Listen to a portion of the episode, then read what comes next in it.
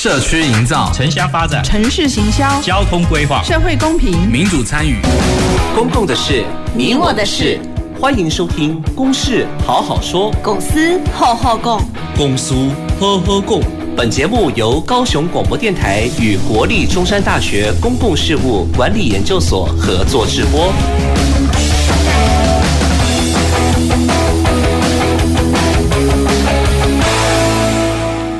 各位朋友，大家好，欢迎收听《公事好好说》，我是今天的节目主持人郭瑞坤。《公事好好说》是由高雄广播电台与国立中山大学公共事务管理研究所共同制播的节目。我们每个礼拜一下午五点半到六点半，在这边跟你准时的来讨论公共事务的议题。那我们今天要讨论的主题呢，是最近非常夯的一个主题哈，居住正义。与打炒房政策，那最近呢，可能很多朋友呢都会听到说，年轻人买不起房子。的确，我我想应该是年轻人买不起房子哈。那但是呢，每个人都还是要有居住的权利哈。那所以我们等一下呢，会来好好的来讨论这一个主题。那首先呢，我要介绍今天来到我们节目现场的几位来宾。那首先呢，是在我左手边，第一位呢，是我们高雄市议员吴义正吴议员。各位听众，大家好。那接下来是我们高雄市政府呢都发局局长吴云燕吴局长。各位观众、听众朋友，大家好。那接下来呢是由我们业者的呃大高雄不动产开发工会前理事长左永富左理事长。各位观众、听众，大家好。好，那我想呢，现在居住正义呢是大家非常在乎的一个问题哈。那不只是青年，我想包括各个年龄层呢，都要有一个适当的一个居住场所，那满足他居住的需求。那所以一开始呢，我要先请我们吴局长呢来跟我们讲，从你政府的一个观点来看，居住正义到底是什么？好的，我想哈，我们。居住正义哈，大概都都一直会会朝向啊主张以己有利的立场去解释。我想这样子的话，他就不能以公共事务来看待了哈。但是呢，居住正义应该理解的是，我们应该哦保障人民的居住权。好，那往往我们都会觉得说，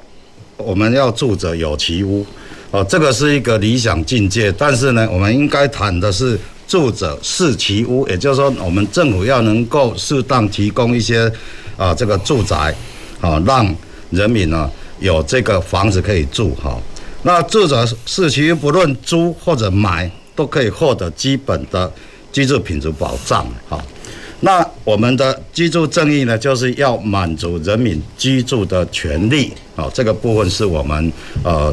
一定啊要追求的施政目标啊。当然，在这个整个呃生命周期当中，我们每一个人从 呃这个年轻出社会，然后去工作，然后慢慢去累积啊这个呃个人的一些呃储蓄，然后来购物。似乎在过去来讲，这个是一个呃很平常的过程。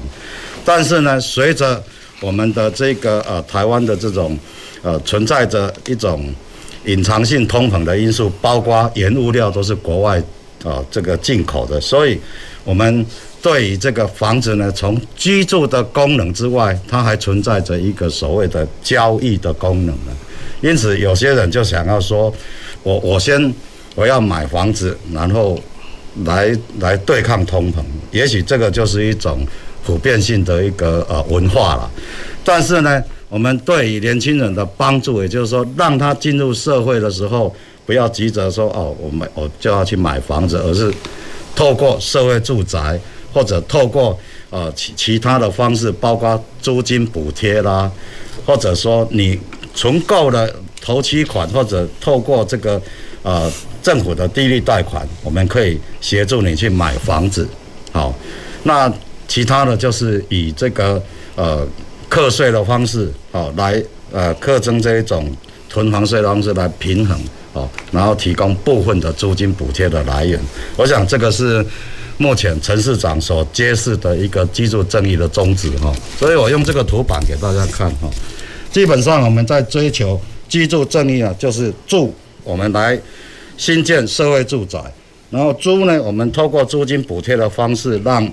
市民朋友、让弱势的朋友、年轻人有机会，他可以去有租金补贴。啊，那另外你可以买，那我就用低利贷款四十年，然后一点三亿的这个年息，这样的方式来做，那课征囤房税，我想这个就是我们呃居住正义的一个基本的揭示的一个呃面向啊。以上就先说明到这里。好，非常谢谢我们吴局长，也把我们高雄市政府呢针对居住正义呢所做的一个规划呢，也跟我们听众朋友呢来做一个说明。那接下来呢，我要请我们吴义正吴议员哈，那就你平常也接触很多的民众，接触很多的 NGO、NPO 年轻人，那大家都讲买不起房，那所以你从我们吴议员的观点来看，居住正义到底是什么？哦，我觉得这个这次的那个这一波高雄的啊涨价哈，房地产真是让高雄人这几十年来第一次感受到房子涨价的那个威力哈。那不要说一般人，连议员哦，都有我都有两位同事哈，拜托我刚好认识他买的那个房子哦，刚好是我认识的一个朋友，那是从三十五万涨，在不到两个月涨到四十五万十万块，连他们都买不起，也买不下。那这是不要说一般人哦，那议员只是差不多一般中产阶级，很很典型的，那他们都买不起，那一般人怎么办呢？这个，那我想回过头来就讲这一波哈，在高雄，我刚才呃局长有提到哈，这一波是坦白讲，台积电是一个刺激的因素而已，最主要还是整个结构，通货膨胀哦，已经这个印钞票哈，已经美国已经印了二十年了，两千零八年哦，他们的那个。次贷的一个风波开始，就从印美金来解决他们的整个问题。那因为美金不是就美国在用，是全世界在用。那它所以它的蔓延的速度会比较慢，因为全球都在吸纳它的美金。但是你到了一个程度，它还是整个资金爆掉。那所以说很多呃资金在机构或者基金或者这些呃有有权利得到比较便宜资金的这些机构。他们在投入股市，从美国、不管台湾或世界各地，主要从股市里面，你看这经经济，坦白讲，全球经济并没有成正比哦。那个股市整个拉高，完全是拉高。这事实上是世界经济并没有成长，跟那个股市没有成正比，是整个股市突然拉高，就是资金面。那当你钱赚多的时候，又回过头来又去买房子哈，在全世界各地都是哈，主要城市也有，现在台湾本身就是本来就是已经有这样的整个资金结构。那因为台湾也是很国际化的一个，受国际联动很强的。那所以说，台积电那个一消息一来台高雄，啪一下子就整个就涨，整个就涨得非常高。那再回过头来，这个是有关房地产居住正义，我觉得还是要回过头来是听这个台湾的社会。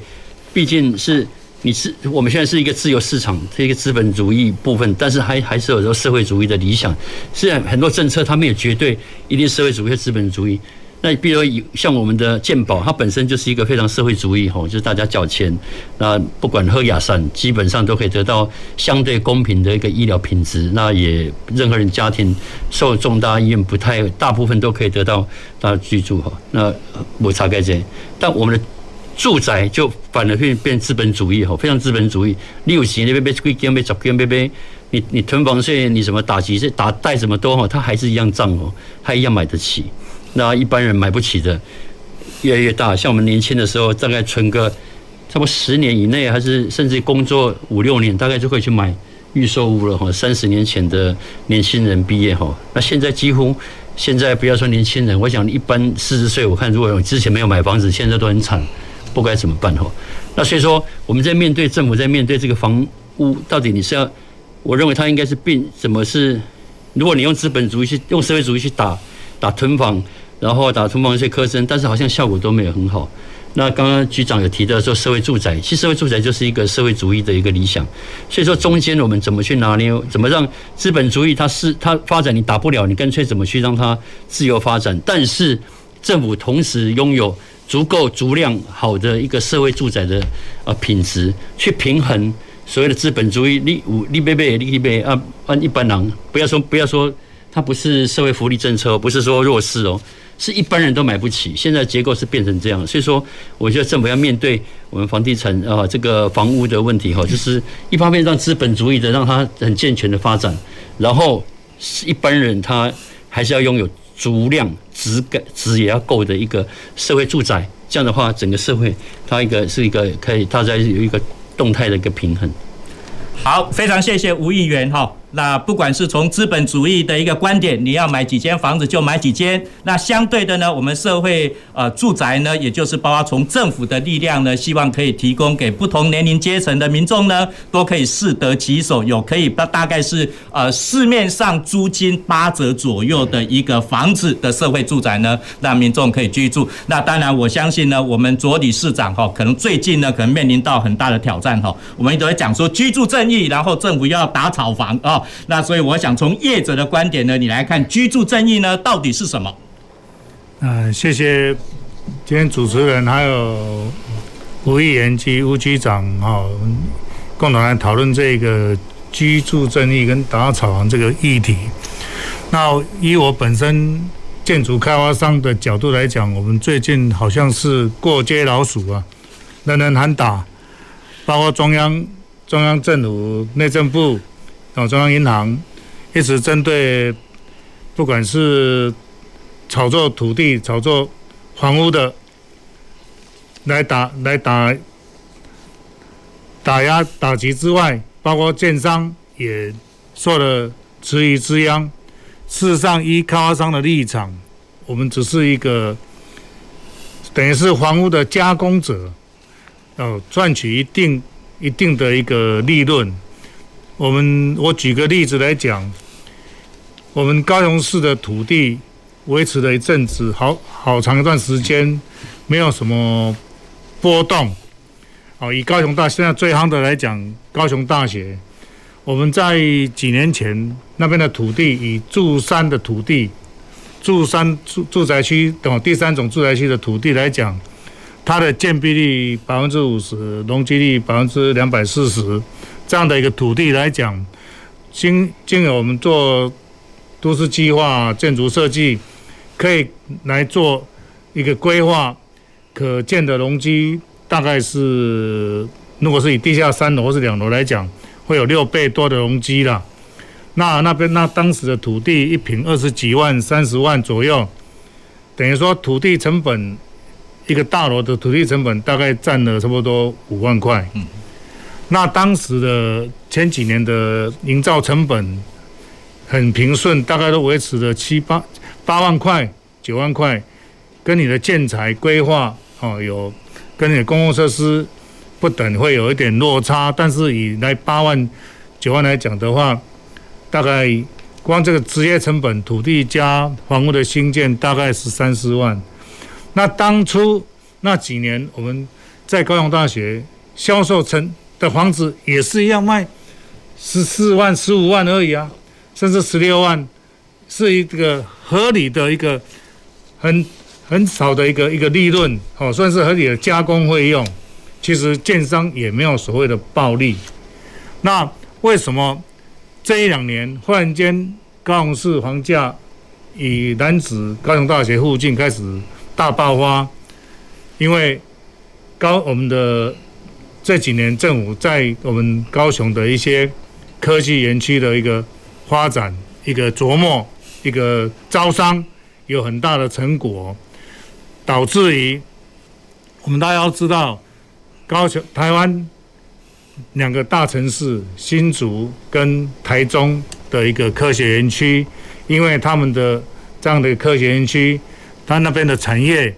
每个人的那个中低。收入的水准都很高啊，他们的薪资很高。听说刚大学毕业进去就六七万，研究所七八万，一年都有。刚进到他们的厂房去上班，年薪第一年、第二年就已经都有一百万以上了。这个对我们中南部、对我们南部高雄地区来讲，这个这样的产业，长期来是低薪的产业来讲是。非常的落差很大，所以他们可以买到比较高价位的房子。那他们这些产业这两年听说就是有这样的一个迹象，说我们这边要科学研究在发展，他们就那边的呃他们的从业人员就已经先行都会揪团来我们高雄买房，他们认为说我们这边的基期很低，那。我们他们来买一次不是买一户两户，他们说交团一次来十户、二十户，甚至三十个一起来买。那建商当地的开发建商就觉得也是嗅到这样的一个一个这么一个商机，所以也就赶快去买地。那加速买地，地主也也很聪明也很厉害，所以那些土地就会越来越涨。那你看这一两年我们标售的土地。是屡创天价，那现在那边的土地已经涨到多少了？哦，那高雄大学来讲，目前据说住山的有一坪卖到三十几，哎，五十几万。那等于来讲，那个土地的成本就一坪要占九万九万块，甚至有十万块的。那营造成本本来我们八万的，那这两年因为疫情的关系。导致于全世界的一些建材货柜没办法进来，然后工人也不能做，所以整个的连锁反应就是整个的营造成本一直增加。那目前一平要多少钱？一平将近有十四万、十五万的造价。那这样来讲，我们的成本直接成本就一平要占了二十三四万，加上其他的管销，是不是我们的房价要涨？OK，哦，这个大家要。要去面对的问题哦，简单先报告到这里。好，谢谢，谢谢我们左理事长哈，从一个房价的成本的结构来跟我们分享啊，所看到的一个房地产的市场。那但是呢，我想我们还是先回到刚刚我们一直在讨论的居住正义，那到底是什么呢？那居住正义呢，当然就是要啊，让不管是用。出租或者是买房，或者是包括安置，那不同的年龄阶层呢，都应该呃适得其所，都有他居住的一个地方。那当然，我想刚刚我们三位来宾呢，也引导到另外的一个呃主题了哈。那为什么最近大家讲房价太贵，买不起房子哈？那当然呢，刚刚我们卓理事长讲土地贵了。好，那特别呢是包括我们政府标售的土地呢，哦，有时候都是屡创新高哈，从二十几万啊，现在涨到五十几万，标售出去五十几万。那另外呢，当然包括我们局长或者我们议员都提到的哈，包括通膨的效应，然后之前呢，我们印了很多的钞票出来，所以包括低利率的一个问题哦。现在房贷的利率呢，大概呃首购的呢是一点三一 percent。我想起我二十几年前的房贷来讲是高达。啊，九点五 percent 哈，所以现在的房贷的利率真的很便宜。那当然呢，包括最近的有很多的资金回流到台湾来，所以你有那么多的资金，假如没有做适当的规划投资，那有很多人呢，基于保值的观点呢，就投入到房地产的一个市场。那我想在接下来我们要讨论另外一个主题，就是年轻人能不能买得起房子的时候呢？我要先给我们各位朋友呢有一些数据哈，那这些呢就是我们每年的呃平均的家户所得比，然后跟你的房价的一个对照哈，在两千零二年，也就大概二十年前的话呢，呃，你的呃不吃不喝，你大概四点四七年。你可以买得到房子，三房的一个房子，大概是三十五平、四十平的一个房子。但是呢，统计到呃二零二一年，你的家户所得呢虽然提高了，但是呢，你可能要九点一三年。才能够买得到房子哈，所以这个从平均家务所得来对照你的呃房价的一个部分来讲的话呢，的确我们的房子呢已经提高，房价已经提高，不管说土地的成本的提高，建造的成本的提高，那这都是呢促生呃促进我促生我那个促进我们房价呢呃现在呢好像是一飞冲天哈。那当然最近有很多的科技产业在我们高雄呢桥头科学园区啦啊台积电的。一个投资呢，可能都是出一些相关的一个因素。那所以呢，我们第二个问题哈，那我想最近呢，我们政府非常重视年轻人的一个声音哦，所以都一直呃，我们很多年轻人都讲说，年轻人买不起房子。那这一点呢，我想要请问我们吴议员哈，你接触那么多年轻人，年轻人说买不起房子是真是假？哎，大家的社会都一直都说年都说年轻人买不起房子。我告诉你，这社会上最可怕的是中年还买不起房子。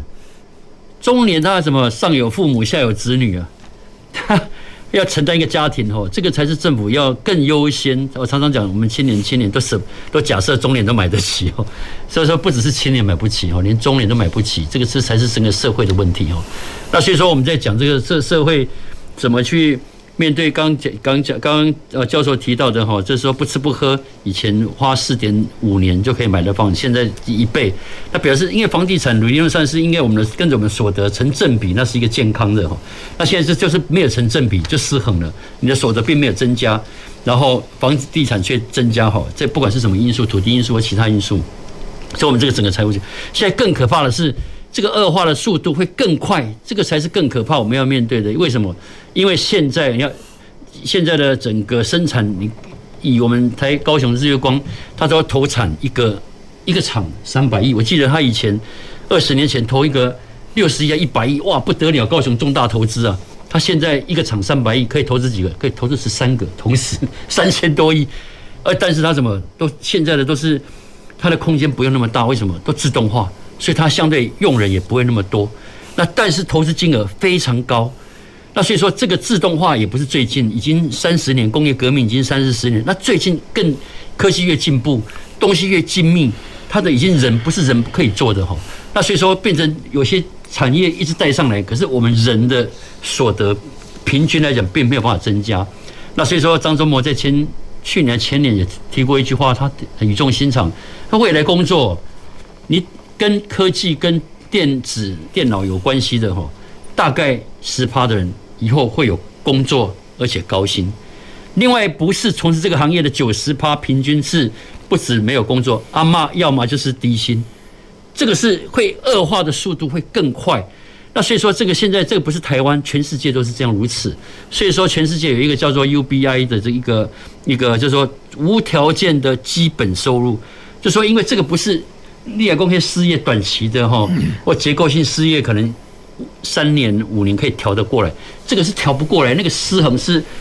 贫富差距是已经越来越大哈，那已经变极端了，那怎么办呢？那所以说他们呃无条件基本收入，就透过税收让一般人都有一个基本收入，这样为对社会的稳定性，还有他的创意，还有还有健康能够维持最基本的，在讨论这个问题，包括哦上届是前去年是美国。台一个一个华人一个杨杨富一个叫什么杨，他提出一个无条件基本收入，也得到很大的一个回响啊。他虽然是华人，但是也也是有发声权哦，表示这个是很重视。那我们叫台湾要叫叫无条件基本收入，我相信这个慢慢一定会变讨论的一个热门话题。他已经不是说啊会造成懒人，不是，但是我们没办法给的时候，那至少把基本的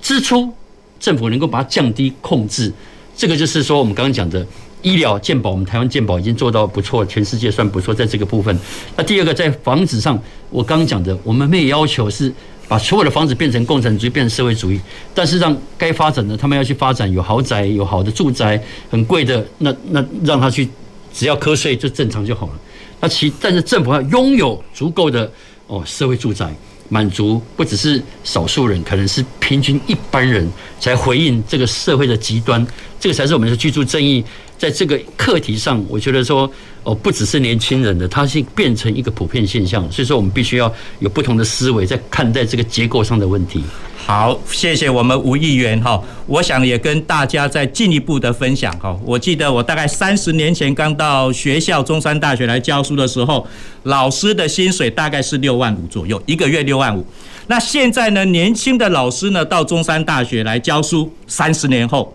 一个月的薪水大概是七万出头，将近三十年的时间，从六万五到七万块，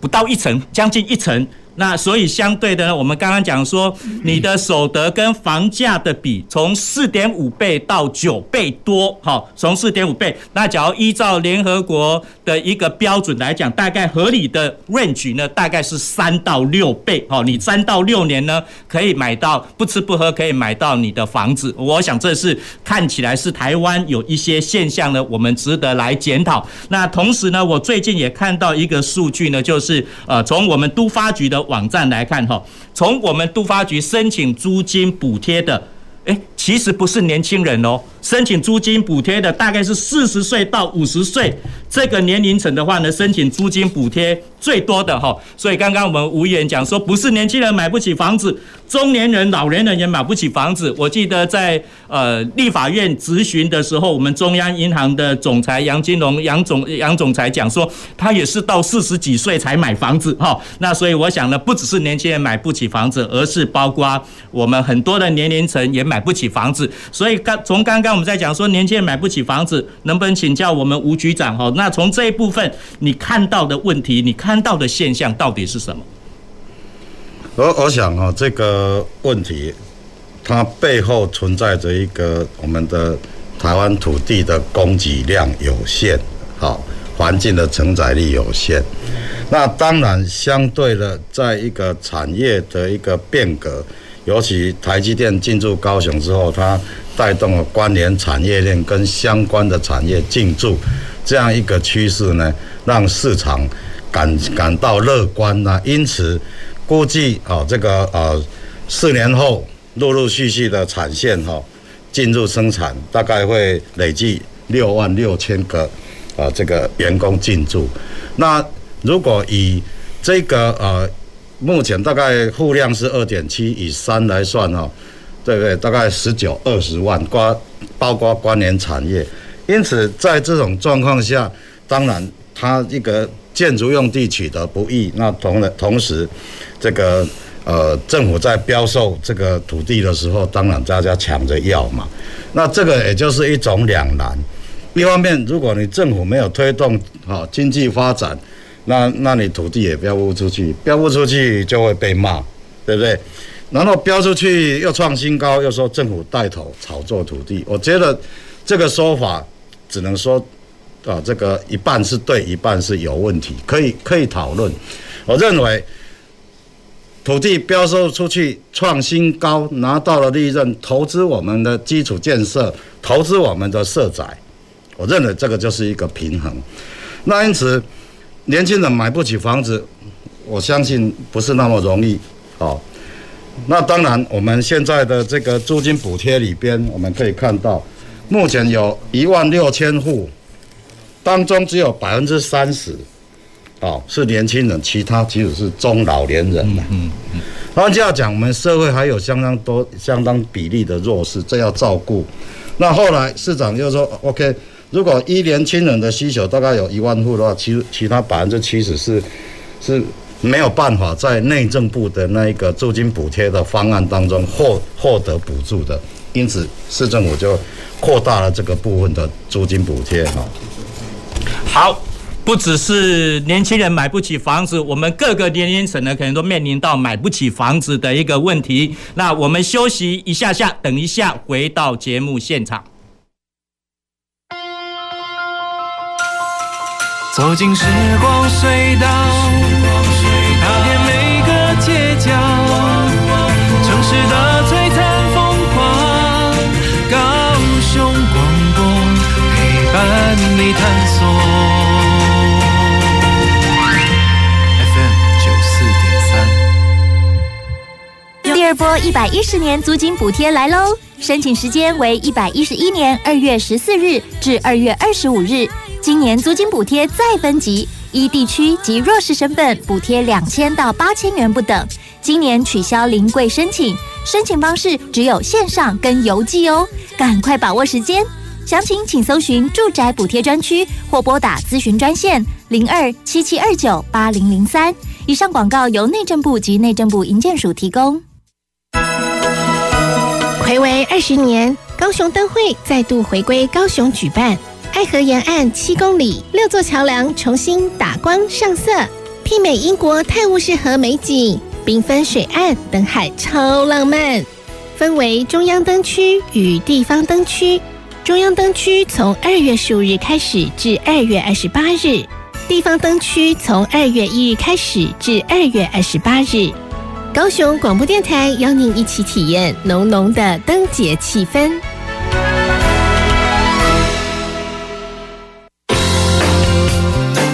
各位市民朋友，新年快乐！我是市长陈其迈。迎接新的一年，市府团队继续劲劲劲过市政建设，并产业转型，为高雄奠定下个一百年发展的基础。期待大家一起为这座心爱的城市努力，迈向更进步、更美好的宜居生活。祝福大家虎年迎来好福气，身体健康，万事如意。欢迎收听高雄广播电台 FM 九四点三 AM 一零八九。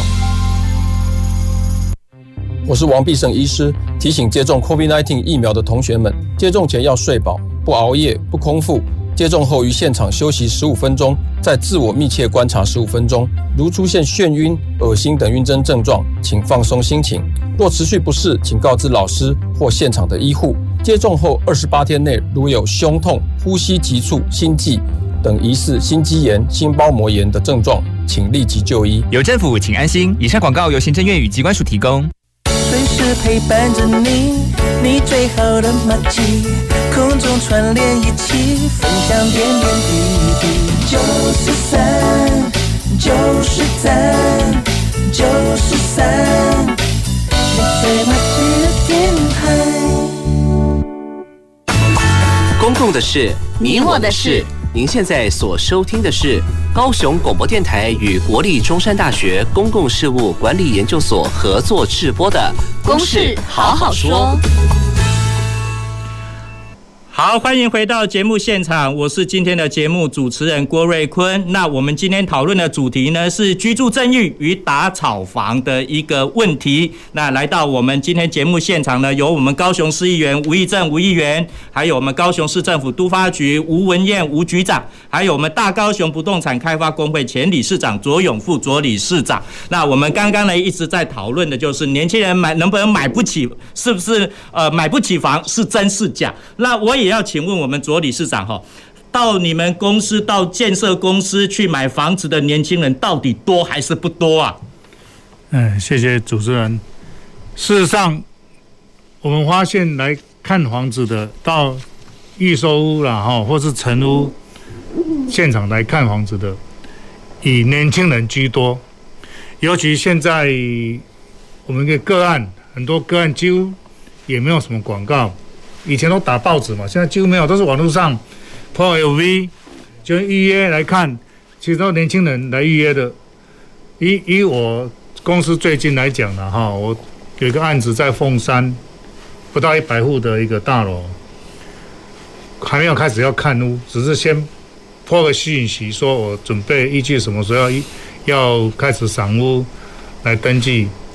结果不到一百户的房子来，短短的。两个月时间，不到两个月，一个多月的时间，过年前一月到现在，差不多一千一千个，差不多一千个名额来预约登记要赏屋，这些几乎都是年轻人，所以我个人看法，其实年轻人自己也知道，他要提早买屋，他就在可以强迫自己存钱。那以我个人自己。我们大我们年纪差不多，我们是三十年前三十多年前开始进入社会。我记得我那时候第一个工作的月薪两万五起薪，一年差不多也差四十四十来万，年奖年终奖金四十来万。但是我三我存了三年就买房了，因为那时候贷款可以贷很高，贷九成九成多。那我。贷那个一个公寓，我是先买公寓，一个公寓两百多万，那我贷两百万，那时候有三十年利率，那时候利率还蛮高的，那时候我那时候九九点多趴，那个一个月要缴的本金摊还利息大概一万八一万九，那因为我跟我太太两个上班，哎那时候还没有小孩，还可以负担起一个。两百多万的一个公寓，我的第一次购我就买公寓，那时候公寓公设比比较低啦，那房子也蛮旧的，但是总是无逼不卡赫，总是先有一个窝嘛。然后随着几随着工作年资增长，收入越来越多，就有小孩了。过了差不多七八年，我们就换来换屋，换屋，换换屋就换到一千万的一个大楼。但是那时候，随着就是我们会平衡平衡说，我们每个月贷款的利率跟那个回本还本金摊还能不能支付得了？那我们是考虑 OK，哦，是以这样的方式。那你现在来讲来看当初的价格，现在的利率更低呢？现在利率才一点多趴，我们那时候是九趴多。当然，随着时间一直往后往。一直往后，利率一直降，显然的，每个人可以负担的那个房价是越来越高。如果以现在一点一点三一首购来讲，每一百万你一年三十年的贷款，本金本金利率是三千多块而已，一个月三千三百七十块。你如果贷一千万是本金加利率是三三万多块。所以现在的年轻人其实可以负担起差不多一千万左右的房子是没有问题，只要你自备款够。我我的看法是这样，所以我是鼓励年轻人要提早买买房子。像我那时候买房子，为什么会想这样？在我早十年，听说一间透天的才不到两百万，那现在一间透天的房子要多少钱？一千两三千万、三四千万都有啊。所以这就是通货膨胀的关系，所以我们应该提早买屋，不要想说三十年、四十年贷款会压把你压垮，未来是通货膨胀，那个钱都你会提早还掉。好，谢谢我们卓理事长哈，有这么多的年轻人去看你的建案哈，将近一千多个人次哈。那当然，我们卓理事长还是鼓励年轻人尽早买屋。不过呢，我还是要提醒一下哈，刚刚理事长讲说贷款一千万。那假如是用三十年期来还的话呢，每个月你要缴的本利大概是要三万多块的本利。但是呢，还是有一个数据要跟大家分享哈。我们一般在讲说，假如你每个月的收入跟你的房贷来讲的话呢，大概是希望介于三分之一到四分之一。所以相对的呢，假如你每个月要缴三万块的一个房贷。你的收入至少要有九万块以上，才不会说因为缴房贷变成的房子的奴隶，结果影响到你的生活品质哈。所以我想呢，虽然现在或许大家看起来是应该要早一点买，但是呢，可能还是要权衡你的收入到底有多少，你能不能负担得起这个房贷？不要说为了要缴房贷，结果呃。每天都在吃泡面、吃吐司，哈，那当然现在泡面也贵了，吐司也贵了，啦吼不要因为这样影响到你的生活品质，哈。那接下来呢，我们要继续讨论的，当然就是刚刚提到说，诶，因为土地成本贵了，房价贵，建造成本贵了，那。当然也有很多人，不只是年轻人买不起房，可能是中年人、老年人也买不起房。所以呢，我们政府也应用了这些的措施，有一些所谓打炒房的一个措施啊。那我想要请教我们吴局长哈，就是呃，这打炒房，当然有时候。不当的炒作，这个应该要啊，政府应该要施出使出手段来制止它。但是呢，好像过去其实我们是有方法、有政策，只是没有执行的部分。所以不包括从房地合一呃一点零、二点零，然后包括现在银行有一些限贷令啊，或者是建设公司呢，你买的土地你多久就要开发？啊，不然的话呢，就要把资金收回去的一个部分哈。那我想要从我们吴局长这边来讲说，政府的相关的政策啊，特别是从金融的手段在打炒房，那打打炒房的利弊得失到底是怎样？当然了，如果以高雄市我们现有的住宅存量来讲哦，有一百三十万栋，那这里边的住宅的这种呃存在存在着新城屋嘛。然后，比如说五年以内的成屋，十年以内、十五、二十年等等，它有不同的一个屋龄啊、格局、区位、地点，它也会有差异的。因此，我们认为，只要啊大家能够啊去选择你要的，然后去贷款，然后夫妻有稳定的工作收入，或者先去住社宅嘛，啊住三年，然后再延长一次六年去。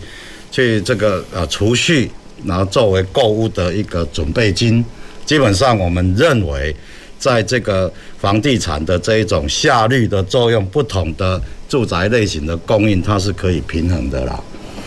但是在这种状况下，假如啦，他去持有两间房子，比如说夫妻各有一间，因为继承而来，这算合理啦。但是但是呢，有部分的人在这个所谓的通膨的压力下呢，买个三间四间，甚至一下子买个十间，然后他也不卖，只是等着以后要卖掉。那这个就是不当的一个方式了。房子、住宅是让人家来住的，而不是拿来作为炒作工具。因此，原来在这个炒房这个部分是针对实价登录二点零啊、限贷令啊、房地房地合一税、囤房税等等，甚至呢，未来在这个呃住宅的供需上哦，其实纯粹用财税手段去去去调节。基本上就是要垫高它的持有成本啦，然后减轻它的不当利得，所以在这个部分，它的这个呃效果基本上还是有一定的限度啦。一方面你也不可以把它压抑整个所谓的我们房地产业的一个活力，另一方面我觉得还是要平衡的话，给予更多的社会住宅供给，我觉得这个是相对政府。可以做的比较缓和，也比较能够让年轻人啊受惠的一个做法。好，谢谢我们吴局长哈。的确呢，我们房地产建筑业呢也是一个产业哈。我相信也没有一个政府说要把一个行业、把一个产业打趴。事实上呢，我们很多的人呢，房子也是从银行贷款。那你现在呢，说真的？呃，把这个房价打趴，我记得好像是民国九十五年、九十六年的时候，那时候大概就是法拍屋最多的时候哈。那很多人呢就放弃，我不要银行的贷款，我不缴了。我就直接让它拍卖了，然后等拍卖了，我再去把它买回来，因为这样还更便宜的一个部分哦。那所以我也要请教我们吴议员呢，呃，从你民意代表的观点，你看政府呢针对这个所谓的打房哈，那到底应该要怎么做才能够呃有达到政策的目的，又不会伤到我们刚刚左理事长讲的说伤到无辜，变成让建设业者哈建建筑业者呢变成是过街老鼠。还是讲的话，第一个，哎，打房哈，如果你这种就是你要那个跟要要针对打点要打到，比如说，如果你全部说哦，现在要打房，全部贷款本来是可以九成，哦，现在降到六成，降到四成，你要自备款要六成，那你一般有钱的也不差啊，一般不要说低收入，一般家庭哇，一有差他就买不起了，你变打过头了。那所以说你在你在你在设计的时候，可能你你可能要带，如果说你是首购屋的，或者是你是什么所得的，你应该它还是维持啊八八成九成，那利率一样所谓的低利，那其他的你可能就利率可能要高，或者是所谓的成熟自备款要大，它要差别取价，这时候你要很精准做这些事情哦，这是打房，否则过去的。那第二个说，比如说增加囤房税哦，我认为是，我认为是。囤房税说你入贼跟我该克入贼，啊，我的看法是，空屋越多才要课他税。所以你你有的好呀，我就我就好要了无差，我到美国啊，反正我更坑二十年，坑三十年我也无差。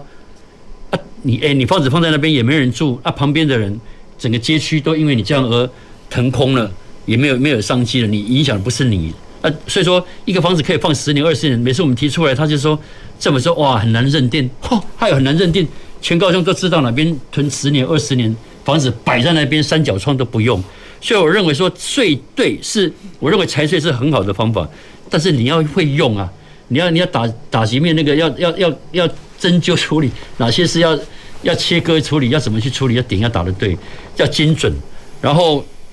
囤房税，我认为哈，你比相对我认为空屋税还比较有用。你储港坑底下不租不卖也不用也不借，嘛卖借人啊不。就就放在那里，我觉得这是最可，这是对整个对整个街区对社社区影响最大的哈。这是有关税的部分。第二，刚刚有提到的，还是用供给面刚刚讲的社会住宅。我想，做建商再大哈，跟跟国泰哈，不专专台湾性熊大天哈，但每一个时代不一样哦。最大间的是建设公司哪一间？地方政府啊，高雄再穷，高雄市一定是要不要当最大的 建设公司董事长，只是总经理啊。哎，得。要什么地都有，要多大你你买个你标售，你才标个三百平五百坪，较贵的厂商的冻没掉啊！诶、政府要要一千坪，要两要一万坪嘛有，要住宅区不搞，要不商业区嘛有，啊不哦，搁个连个变更嘛有。我讲的是说政府拥有，那政府是什么？政府就是全市民。这些土地本身的哦，本身相对，但不是把所有土地都拿盖房子，也不需要嘛，也也地也很多，也不需要。但是要应应付我们的社会住宅，而且不是弱势，我讲一般人阶级所需要的土地都够，这是第一个。我跟你讲，这如果你要把它定义，提供供给，那第二个现在要要讨论的、被讨论检讨的是，现在我们的社会住宅以前叫国宅，结果就转卖变成一般商品，就嘛变成社会。诶，资源和摸奖啊，这个有没有提备？赶快那个不社会住宅啊？那我觉得社会住宅的跟现在不一样。那现在这要矫枉过正啊！我只租不卖，怕你转卖，要只租不卖。那我问你的年轻人说，三年加三年住六年，那六年之后他还不是要买？啊，更贵了。而老年人他说可以久一点，可以六加六十二年。那老年人六十五岁加十二岁，七十七岁还是要被赶走，那不是更可怕？所以我认为是社会住宅要够量，当然品质要足够好，然后。可以租，可以短租，啊，社会人就丢来上班呢，而且来暂时可长租，甚至可以购买。但是你买，你你要卖，你只能卖回给政府，哦，或者是说，哦，你你小孩有同样符合社会住宅，那是不是这些我们可以来讨论？就是不能沦落到一般的商场，这个这个逻辑也不是很困难的事情哦。所以说，我现在讲的简单就两个，第一个税还是用税的制度，你你用空屋税。然后你你赚个这，你交易所得，卖厝卖厝卖厝赚足这，你资本利得个课税，啊，这个是税的问题，还是有问，还是有用？啊，如果要什么银行啊低利，你要差别取价，不要说一次全部打翻所有的东西。那刚才就是讲的社会好的社会住宅，呃，调整一下，这样才能。回复所，这才针对我们的所谓实践，我们刚刚一开始的主题就是居住正义，但又不打击到哦一般的所谓的哦房地产，我觉得这是一个比较健康的一个社会层在面对我们的住宅的一个态度。好，谢谢吴议员哈，吴议员给我们的最大的一个建议就是政策要精准哈，要包括针对不同的人给予不同的，比如说租金的比例、头期款的比例，你可以从银行贷款到多少，包括相对的一个利率哈。那我们左理事长，你在这边建设建筑开发业者有受到无辜的打击吗？你要不要申冤一下？最近中央银行对于建筑商买地购地可以贷款的额度层数减少很多嘛？本来是以前可以贷七成八成，后来降到六成，现在只能贷五成，然后甚至要保留一层到动工的时候才可以拨用。等于说你买土地，你要自备六成的自备款。我想跟跟买房子，如果是也要贷。自备六成自备款的话，那就就是豪宅的了哈。所以对于一些比较弱小弱势的建商、小建商，或刚踏入这一行业要开发做开发商的比较小的公司来讲，中小型建商来讲是一个困难很大的困难。然后因为这两年缺工缺料，前几天报纸内政部有统计说我们。营建缺工，大概缺二十几万、二十五万人左右，这个是非常严重。就因为缺工的问题，导致于后续很多预售屋房子也交不出来，会延迟交屋等等的一个买卖纠纷问题层出不穷。另外就是房子的品质也堪虑了，因为缺工嘛，那你要把它做好，要求到做到好的房子。盖到好，品质要好，这个是也是有点难度。坦白讲，那这是对所有的建设公司、建商来、开发商来讲是一个大挑战。那我们也是呼吁政府，应该是从供给面。我想这这一两年的房价的大涨，其实说归咎于开发商，实在是有一点，我们是有一点迟疑之殃啊。因为美中大战，大家知道，以经济学来讲，美中大战受益良多的就是台湾的产业，台湾出口导向的产业全部获利啊，大家赚了很多钱。汇率美美元跟台币的汇率，我们美元贬台币升，照理讲我们出口会不好，但是反而我们出口商还是赚大钱，我们的产业还是大家都赚，那赚那么多钱，到时候钱去哪里？到股市，股市从一万点九千多点涨到一万八千点，政府都鼓掌，全民都鼓掌，没有人说这是炒炒作股票，没有人在讲，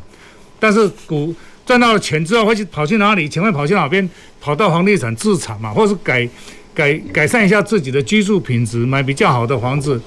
所以大政府就说：“哎，这个是在炒房。”其实真正炒房是少数一些不劳而获的一些投机者，他买了一次买了多少户房子，因为是因为供需的问题，才会变成说后面真正需要买的人要去跟。这些原先最早买的人去跟他买，让他赚价差。如果大家不去跟，不去跟他买，不去买原来投机的这些人，你还是直接找建商买，供给量如果够的话，会有这个炒房的问题出来吗？应该是不会。政府如果供给的房子有够多，或是供给的土地有够多，土地会会炒吗？这是供需的问，经济学来讲一个。供需问题嘛，我认为这是短暂的啦，应该过几年之后，没有那个最后一只老鼠，一定是不会涨，不会再涨上去。哦，那时候就是一个，也许会再反转的，但是反转也没办法跌到多少，因为整个通膨已经上来了，整个你刚你跟他回想，民国六十几年、七十年那时候那个年代的房价、土地多少钱？那经过了二三十年之后，现在的价格是多少？这就是一个很自然的通货膨胀。所以，我想大家也不要太过于苛苛求，说，诶，是因为怎么样？这是我认为这是一个短暂的一个现象，哦。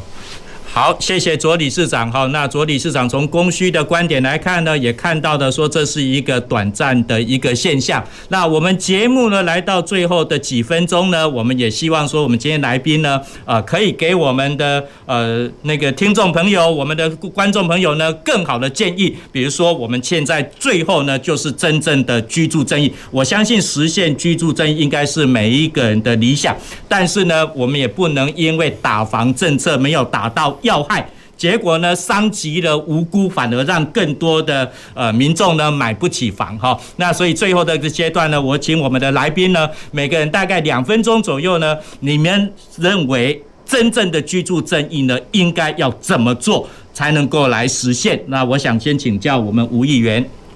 哦，我觉得政府哦应该要把这个社会住宅当做一个社会政策，它不是一个福利政策。所以说，社会政策它就必须政府该。准备我刚刚讲的，我们拥有的资源，包括土地，包括我们可以政府可以取得比建商还要更便宜的资金，去盖哦好的，不是豪宅，是好的住宅，然后让我们一般人能够不管或租哦或买，然后它只是地上权，它它不是把它这些住社会住宅，它不是商品，它是一个城市一个社会，就必须在一个在这里居住生活哦可以。哦，以适当的一个呃成本所取得的哈，那这是我们要重新去定义社会住宅，而不是哦只是弱势、只是残障、低收入一般人。都可以去居住，所以他要把那个品质跟那个数量，啊，按照我们的需求这样一直逐逐年盖。不要说我现在政府之前我提的政策要社会住宅，啊，现在二零二四快到了，我赶快要满足了，我满足政满足我的证件，那就算了哈。我觉得应该好好探讨这个社会住宅这个城市哦，是变成一个我们社会的一个基本啊一个基础建设，让我们这个人的生活除了医疗跟住宅。他的支出还有可以享受到，可以可以用在他其他的发展，而不是说变窝奴或者被病拖累。那这是我们我所期待对居住正义，政府在好好的重新思考社会住宅。我们也是要这个会期，我们要提出一个社会高雄市的社会住宅的一个自治条例，那然后让这个一个规范跟期待角色能够更明确。好，谢谢吴议员哈。社会住宅应该是一个整体的社会政策，而不是只是单纯的福利政策哈。那包不包括这个房子呢？可能也不只是说只租，那或许可以用地上权的一个方式。那包括民众呢，他也可以啊，以后呢给他的小孩子可以来做继承，或者是他最后要交易的时候呢，只能回卖给政府。这我想都是一些可能性哈。吴局长，你认为的呃，从政府的观点来看，居住正义呢，还可以有哪些措施可以来促成更好的居住正义？我想哈，刚刚吴委员所提的哈，是一个呃目标方向，但是呢，我们在执行上还是要依现行的住宅法啊，住宅法的规范去做。那虽然现在就是居住三年，然后才延长三年，是不是可以延续到未来说啊，可以呃作为？更长的年期，或者说可以继承，或者可以买卖，然后未来转卖不不得转卖，只能是还给啊政府。基本上社会住宅它一个基本原理是循环使用的，好循环使用。当然这个部分我们是可以在未来政府修法时候我们去检讨，好。但是社会住宅如果作为一个呃。协助年轻人的一种呃中继住宅的概念，基本上我们不能光提供一个居住的品质而已哦，还有社区的经营共居的一些功能啦，啊，这个长照啦，那这个公托幼托这一些之外，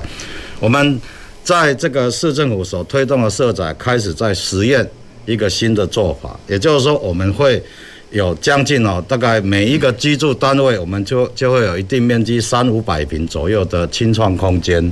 我们希望把社宅作为一种创新啊产业 co-working 的一个方式，协助年轻人提升他的所得。我想这个才是一个更正面积极的方向。好，谢谢我们吴局长哈，不只是社会住宅，也可以青银共居，也可以是创业的一个可能性哈。左理事长，赶快用一分钟来说明如何呃实现居住的正义。我想，我们高雄是产业结构的一个转变，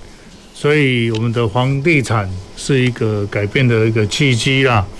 整个我们的薪资所得也会跟着改变。那政府多做一些社会住宅，我我我个人建议，其实一些地上权的一个住宅，让呃年轻人他购物的一个门槛更低。我想这个实现居住正义的一个时间就会缩短，会更快。大家能够提早有自己的一个房子，也虽然土地不是百分之百自己的，但是至少也有七十年。我想这样的话，自己一个房子能够来经营这样的一个安居乐业，我想对年轻人来讲是一个很心安的一个，能够一个居住的一个很好的一个实现这样子。好，谢谢我们三位来宾今天跟我们来分享居住正义的一个啊真正的目的。那相对我们也检讨了政府的打炒房的一个政策。我想居者有其屋呢是每一个人的一个理想。那也希望政府的政策呢可以来配合。那最后呢，我也跟大家来分享，新加坡政府呢有一个公积金的一个制度。那基本上呢就是要强迫呢年轻人你要储蓄。那不管新加坡，我们台。湾都一样，你要先储蓄，你有第一桶金，不管是头期款也好，你才有可能呢来购买你的第一第一间的房子。那当然，第一间房子呢，先求有就好。那不要说一定要买新的住宅，也不要说要买在蛋黄区，你或许可以在蛋白区，可以在蛋壳。那先求有，包括老旧的。呃，边缘的都没关系，但是先有第一间的房子呢，